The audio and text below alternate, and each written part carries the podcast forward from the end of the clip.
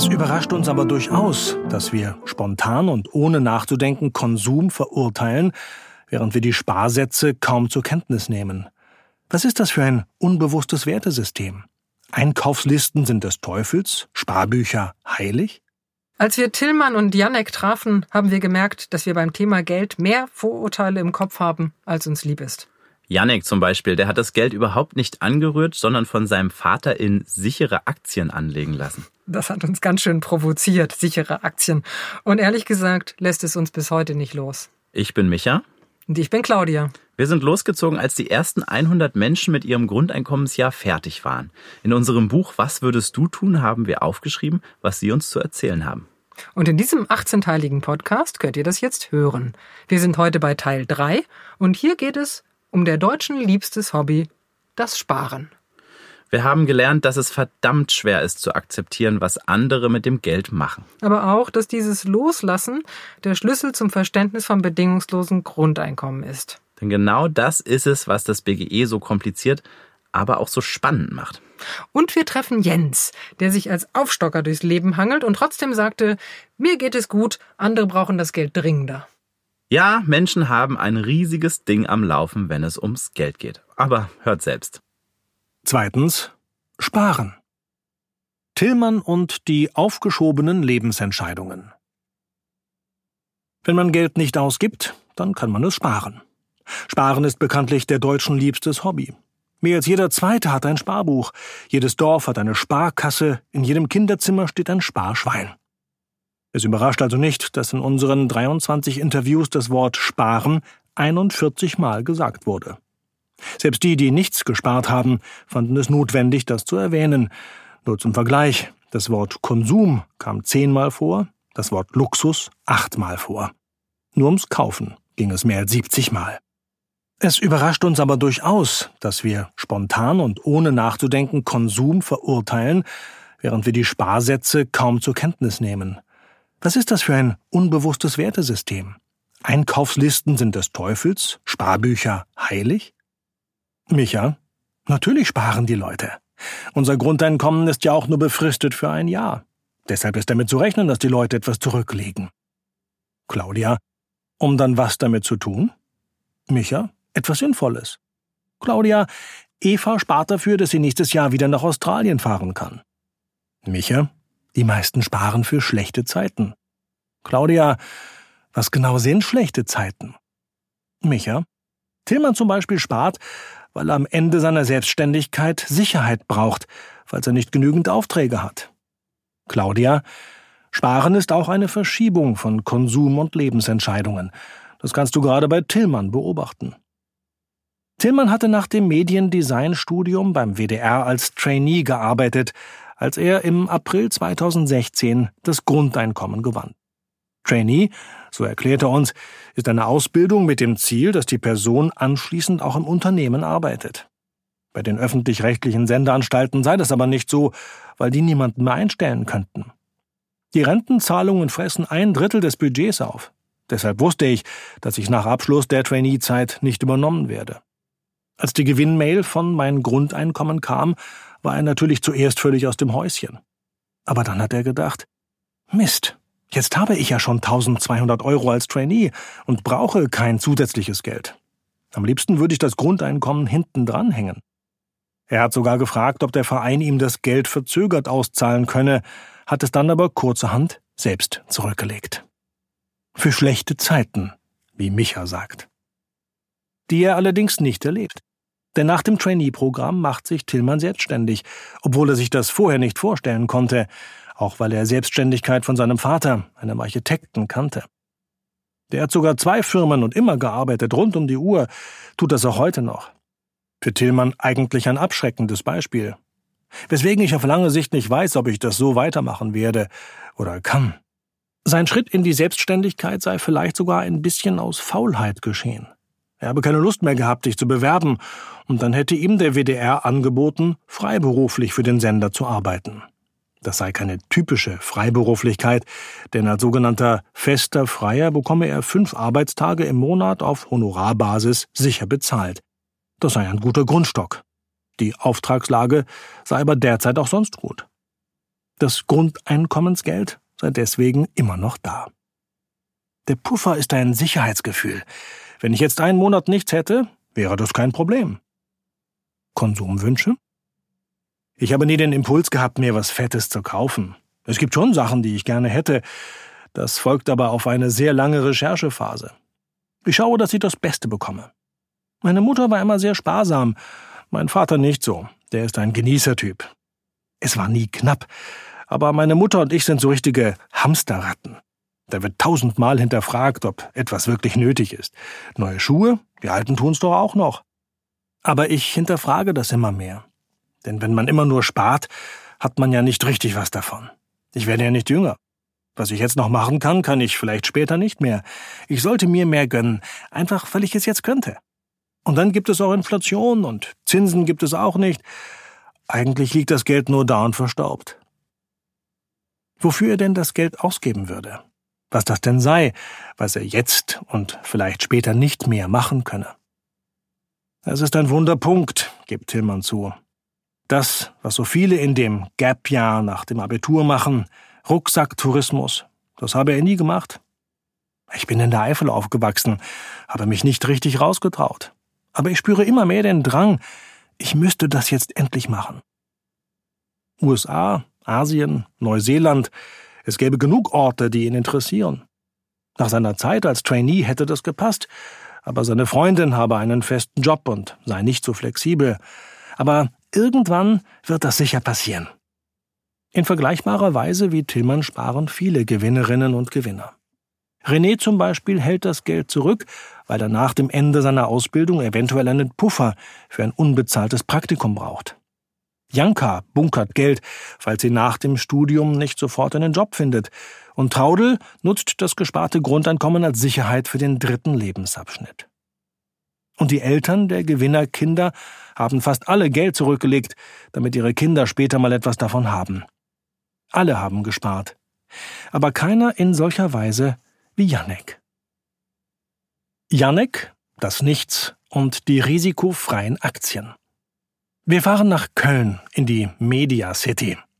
Denkmalgeschützte Lagerhallen mit modernstem Medien-Hightech, alte Räume in neuem Outfit. Trotz aller Neuerungen ist die Hafenatmosphäre überall spürbar, prahlt das Stadtmarketing. Man vergleicht sich gern mit den Londoner Docklands und der Hamburger Hafen City. Es ist ein ehemaliges Hafengebiet, ein mittlerweile komplett gentrifiziertes Stadtviertel mit schicker Uferpromenade. Wir treffen Janek, der schon bei der Terminfindung signalisierte, dass er eigentlich keine Zeit hat. Zu viel Stress bei der Arbeit. Wir einigten uns darauf, dass wir ihn vor der Bürotür abholen, maximal eine Stunde mit ihm reden und er gleich anschließend wieder zurück zur Arbeit kann. Wir investieren, was er sparen muss. Die Taxifahrten vom Bahnhof zu ihm und zurück kosten uns eine Extrastunde Zeit und 32 Euro. Weil es schnell gehen muss, gehen wir ins nächstbeste Restaurant. Wir sagen, wir laden dich ein, weil wir das bei allen so gemacht haben, mit denen wir uns in Bahnhofsnähe in irgendeinem Lokal getroffen haben. Erst dann schauen wir auf die Speisekarte. Die Preise sind gepfeffert.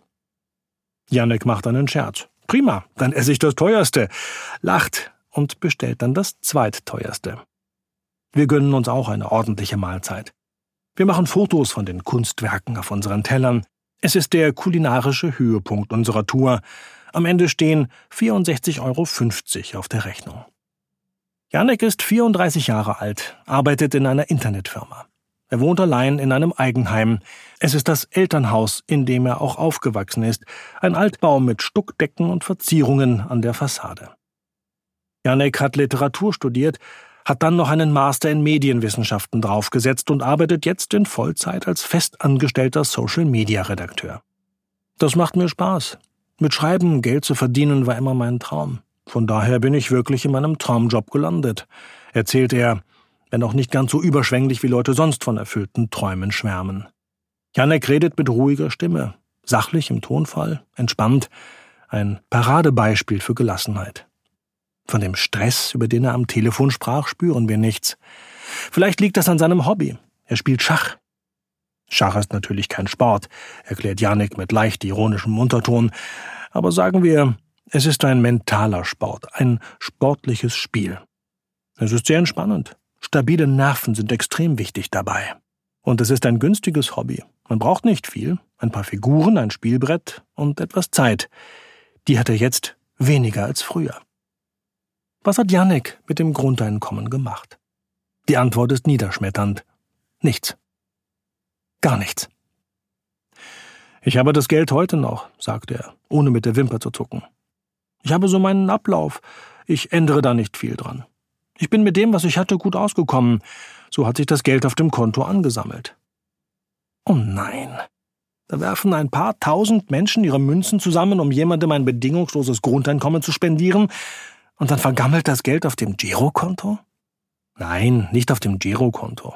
Irgendwann habe ich mit meinem Vater darüber gesprochen, dass ich das Geld momentan nicht brauche. Da hat er vorgeschlagen, dass er das anlegt. Mein Vater hat Spaß daran.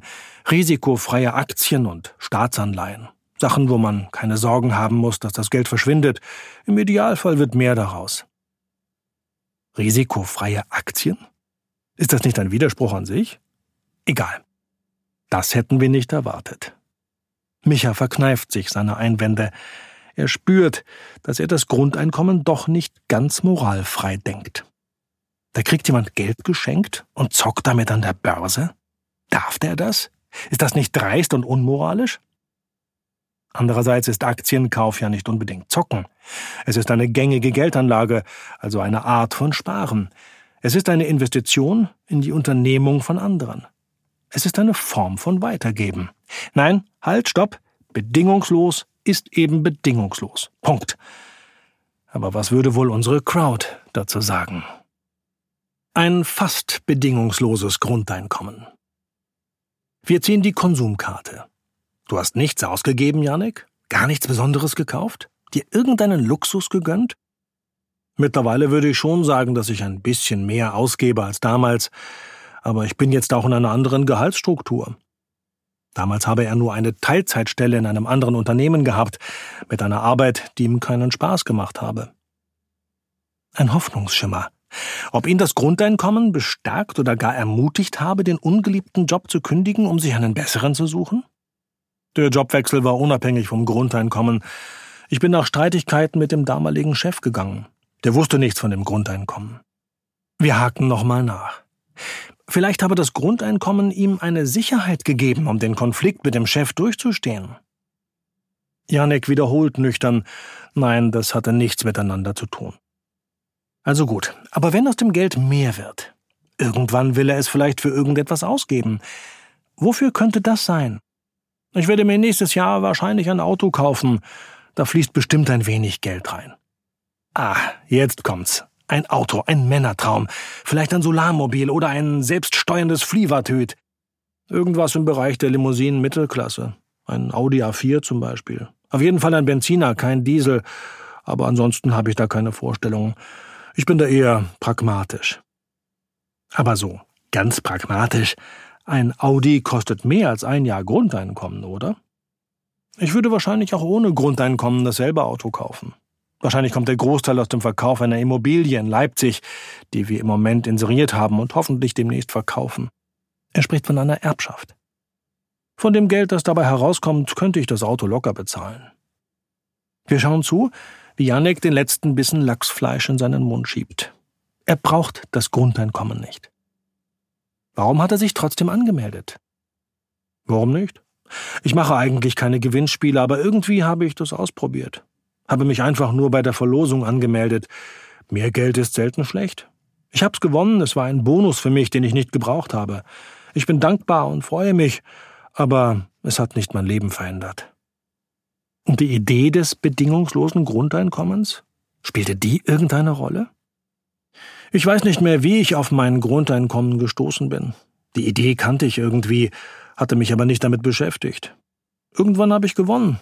Ich habe mich bestimmt gefreut, aber so richtig erinnere ich mich nicht. Immerhin sagte er, dass es vermutlich anders gewesen wäre, wenn er das Geld unbegrenzt auf Lebenszeit bekommen würde, dann hätte ich wahrscheinlich gekündigt und hätte das Leben auf mich zukommen lassen und weiß nicht was gemacht. Janek ist traumlos. Aber glücklich? Hast du schon mal was auf dich zukommen lassen? Im Studium oder so? fragen wir. Janek zuckt.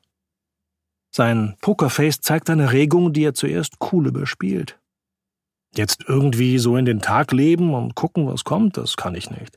Ich brauche Struktur und Planung. Dann erzählt er doch, dass er nach dem Studium keinen Job gefunden hat. Er habe tausend Absagen bekommen. Zwei Jahre war er arbeitslos und bezog ALG II. Er verwendet den technisch korrekten Ausdruck. Die meisten sagen dazu Hartz IV. Er habe eine Maßnahme für Akademiker mitgemacht, die nicht so schlimm gewesen sei, wie man denke, keine Freiheitsberaubung, aber reine Beschäftigungstherapie, Zeitverschwendung, Bewerbungstraining. Das hatte allerdings den Vorteil, dass das Amt mich in Ruhe ließ. Eine Sachbearbeiterin hat mich gefragt, ob ich nochmal an so einer Maßnahme teilnehmen möchte. Da habe ich dankend abgelehnt. Zwei Jahre Hartz IV, denken wir. Das summiert sich inklusive Wohngeld auf etwa 24.000 Euro. Nicht schlecht für jemanden, der sagt, ich hatte ja immer genug, musste mir ja noch nie große Sorgen machen bezüglich Altersarmut oder sonst was. Und wenn er dabei weitgehend in Ruhe gelassen wurde, war das ein fast bedingungsloses Grundeinkommen. Zwei Jahre lang. Und? In dieser Zeit habe ich mich mit zwei alten Freunden selbstständig gemacht. Wir haben versucht, ein Online-Portal auf die Beine zu stellen. Da haben wir ein Jahr dran gearbeitet, waren auch im Förderprogramm einer Bank, wo es Beratung, aber auch Geld gab. Nach einem Jahr hatte ich abgezeichnet, dass wir davon nicht drei Gehälter bezahlen können. Da haben wir aufgegeben. Wir staunen, ob das nicht auch eine Art Grundeinkommen gewesen sei. Ja klar, da kriegt man einen Vorschuss, ohne dass man das zurückzahlen muss, bestätigt Janek. Aber die Bank macht das ja nicht, weil sie etwas Gutes tun möchte, sondern die fördern etwas, damit daraus Firmen entstehen. Jede Antwort Janeks wirft bei uns neue Fragen auf. Will das bedingungslose Grundeinkommen Gutes tun? Und sind in dieser Logik die Aktienkäufe seines Vaters nichts Gutes? Verwandelt Janek also gutes Geld in nicht gutes Geld? Aber ist eine Firma nichts Gutes? Könnte man nicht auch das bedingungslose Grundeinkommen als einen Vorschuss bezeichnen, damit die Menschen, wie Götz Werner es immer formuliert, unternehmerisch tätig werden? Drittens. Investieren. Sparen, um zu investieren. Die Begegnung mit Janek beschäftigt uns. Wofür spart man eigentlich?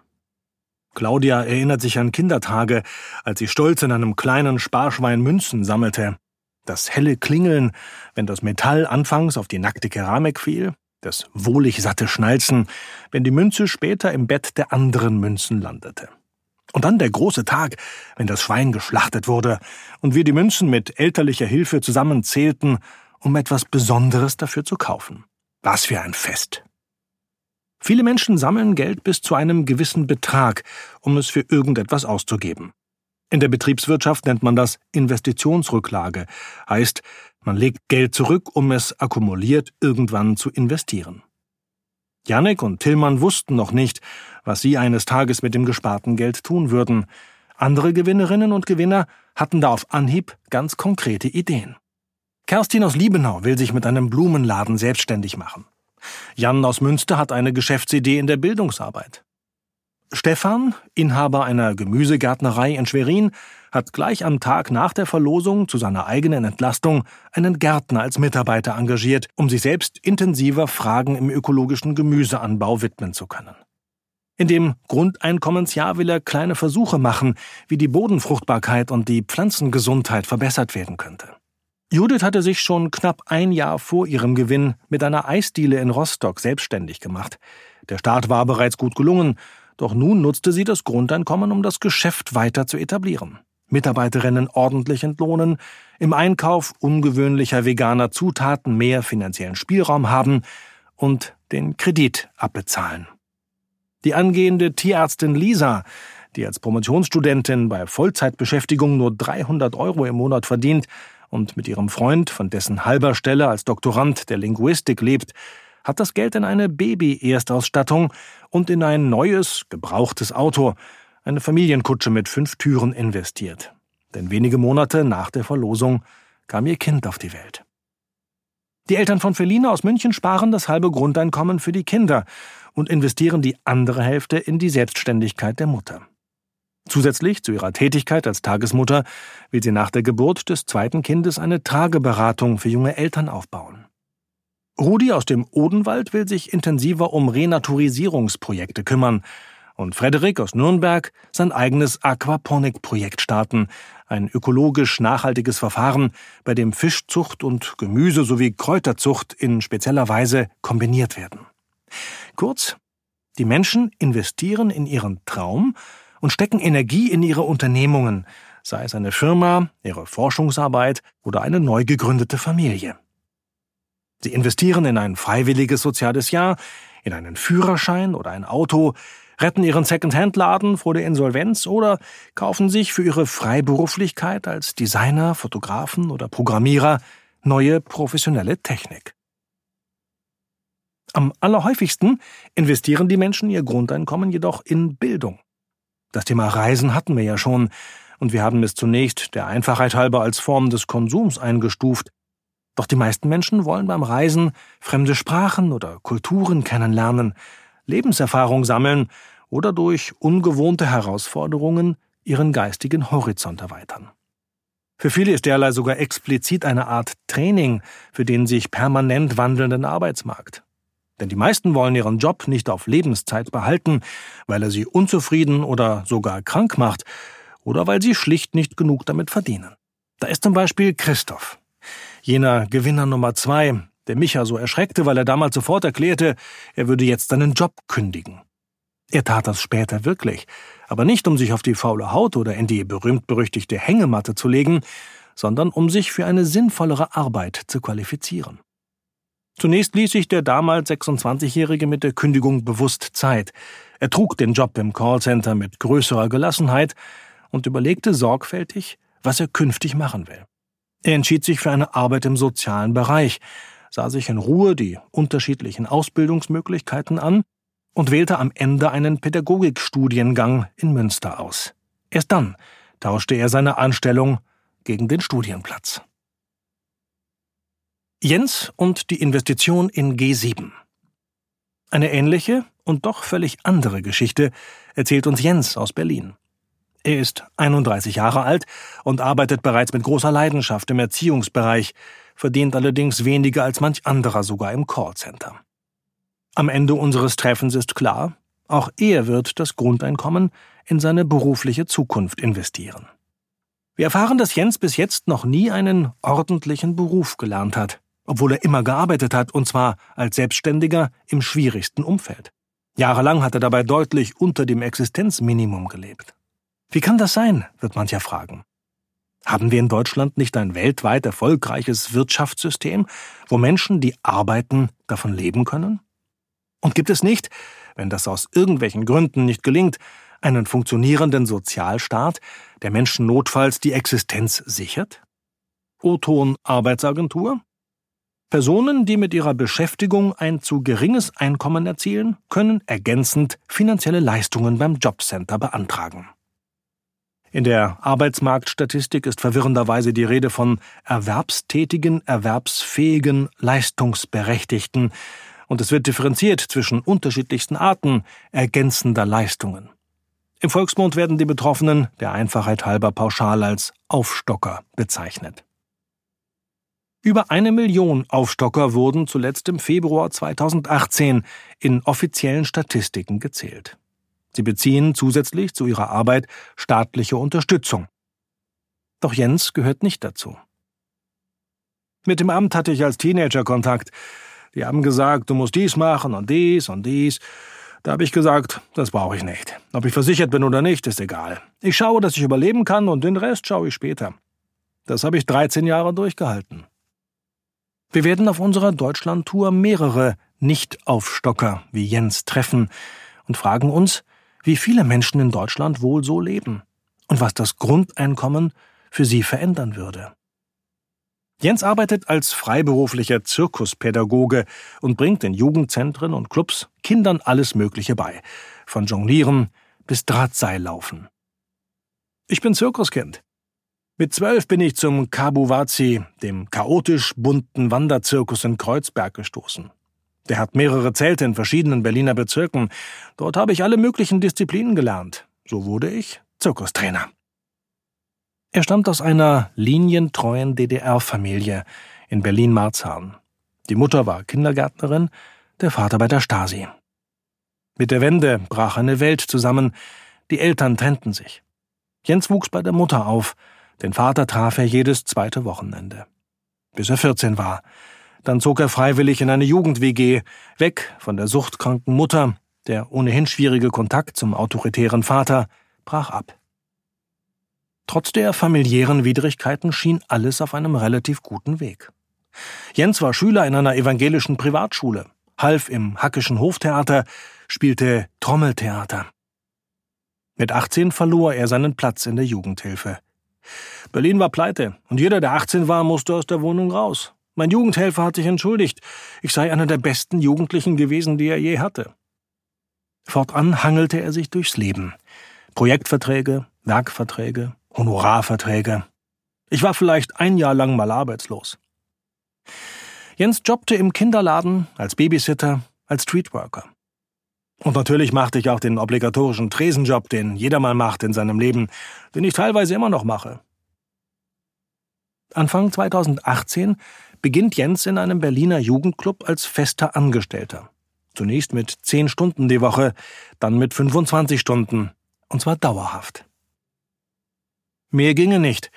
Jens hebt mit entschuldigendem Blick die Hände, weil er als ehrenamtlicher Vorstand noch die Verantwortung für die Opernakademie habe. Das ist ein kleiner Verein aus Weißensee, der vor zehn Jahren von einer Opernsängerin gegründet wurde, um Kunst und Kultur für junge Erwachsene erfahrbar zu machen. Dort arbeitet Jens als Dozent für Bewegung. Außerdem betreut er noch, für ein paar Euro pro Stunde, die Kinder seiner Tango-Lehrerin.